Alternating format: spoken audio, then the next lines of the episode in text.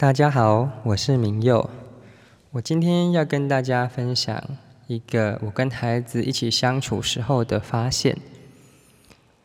对于孩子身体上面他们的气有一种范围的了解，我一开始是透过书上来的。教育学的理论说，孩子的身上的气在五岁的时候大概有。半径五公尺，直径十公尺的范围。等到他们到七岁的时候，他就会很贴近身体了，所以他会慢慢慢慢的缩小到很贴近身体，大概两个手指左右。那在五岁之前呢，这个身体呀，它是更大的。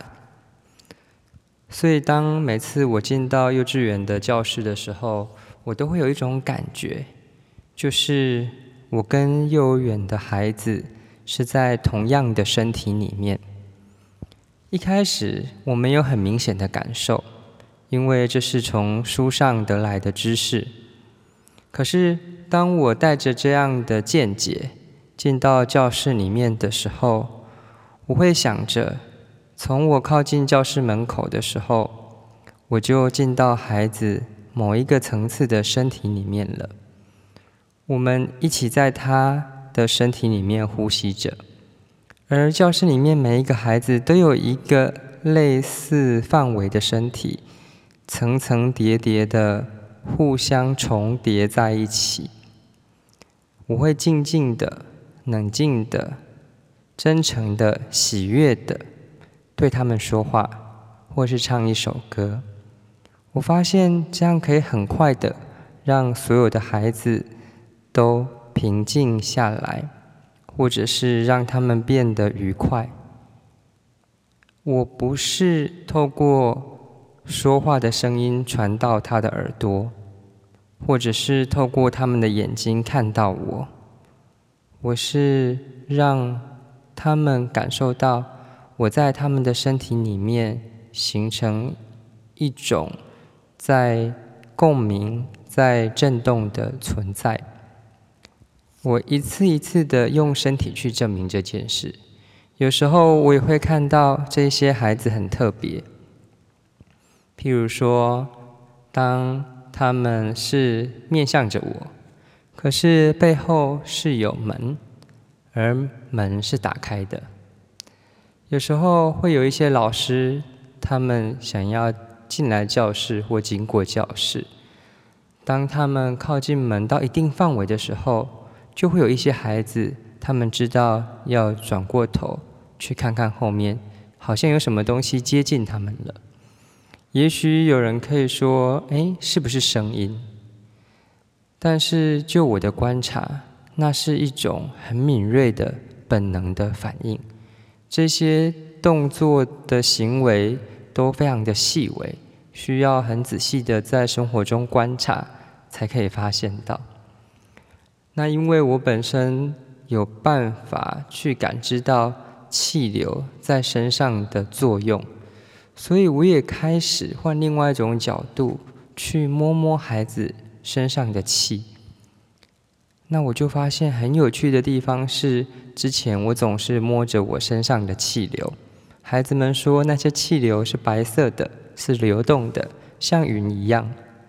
那如果我想要去摸孩子身上的气流呢？我发现大概五岁的孩子，哎，我真的可以在离他五公尺远的地方，用我的手轻轻的碰到，有一种。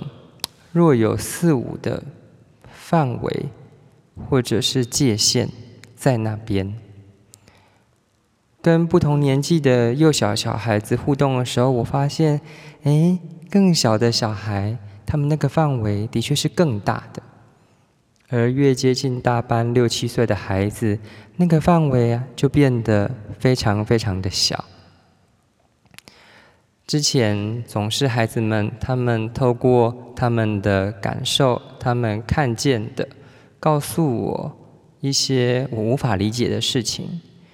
可是这些无法理解的事情，如果只是从书上的知识跟文字上面去理解，它离我的生活非常的遥远。而孩子告诉我的，也就只是一种知识。可是当我试着把我身体的感官的敏锐度提高，不断去练习的时候，我就会发现，哎，这件事情在生活中是真实发生的。那我在孩子的身体里面，那孩子他们也在我的身体里面吗？这是我常常会问自己的问题。有一些老一辈的人，他们会说，如果我们看到了小婴儿他在流口水，而流口水比平常多很多，那有一种可能。就是快要下雨了，那这是老一辈的推论。可是就我到现代的观察，我还是会发现，的确有些孩子很特别，婴儿都会流口水。可是，在外面天气湿度变高的时候，他的流的口水啊，会是特别的多。那就从我刚刚。从书上面的理论所理解的，跟我从观察上面所发现的，再去看看这个现象，我会得到另外一种很不同的诠释方式。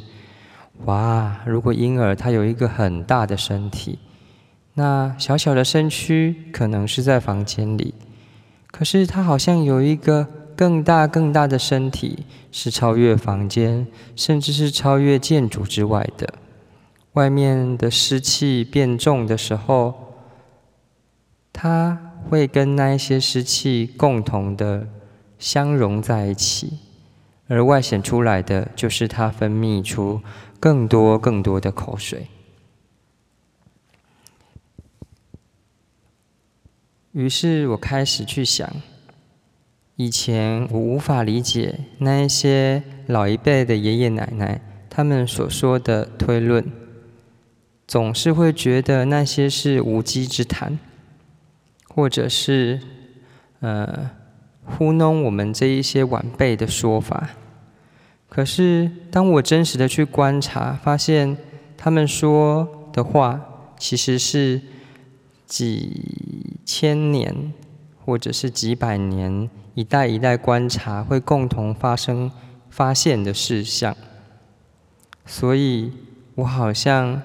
发现了一个新的领域，我可以透过孩子告诉我的世界，跟我在书本里面所读到的理论，重新的去观察所有关于人的现象，还有人跟外面的大自然世界之间的关联，甚至重新去想、去思考那些老祖宗留下来的对人的观察，甚至是对天气的观察。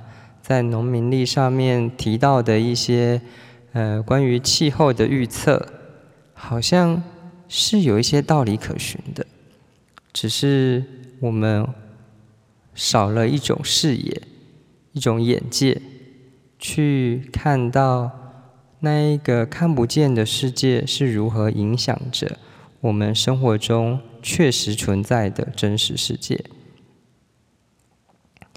跟大家分享的这一些是比较难理解的，那我只是很想要让大家换一个角度去想那一些很可爱的幼儿。我们常常在靠近他们的时候，就进到了他们的身体里。我们可以试着在跟他们在看不见的身体的层次接触的时候。带着一种喜悦跟关爱的心，这个时候，孩子的眼神会给我们一种充满爱的眼光与回馈。下次你也可以试试看哦，谢谢大家。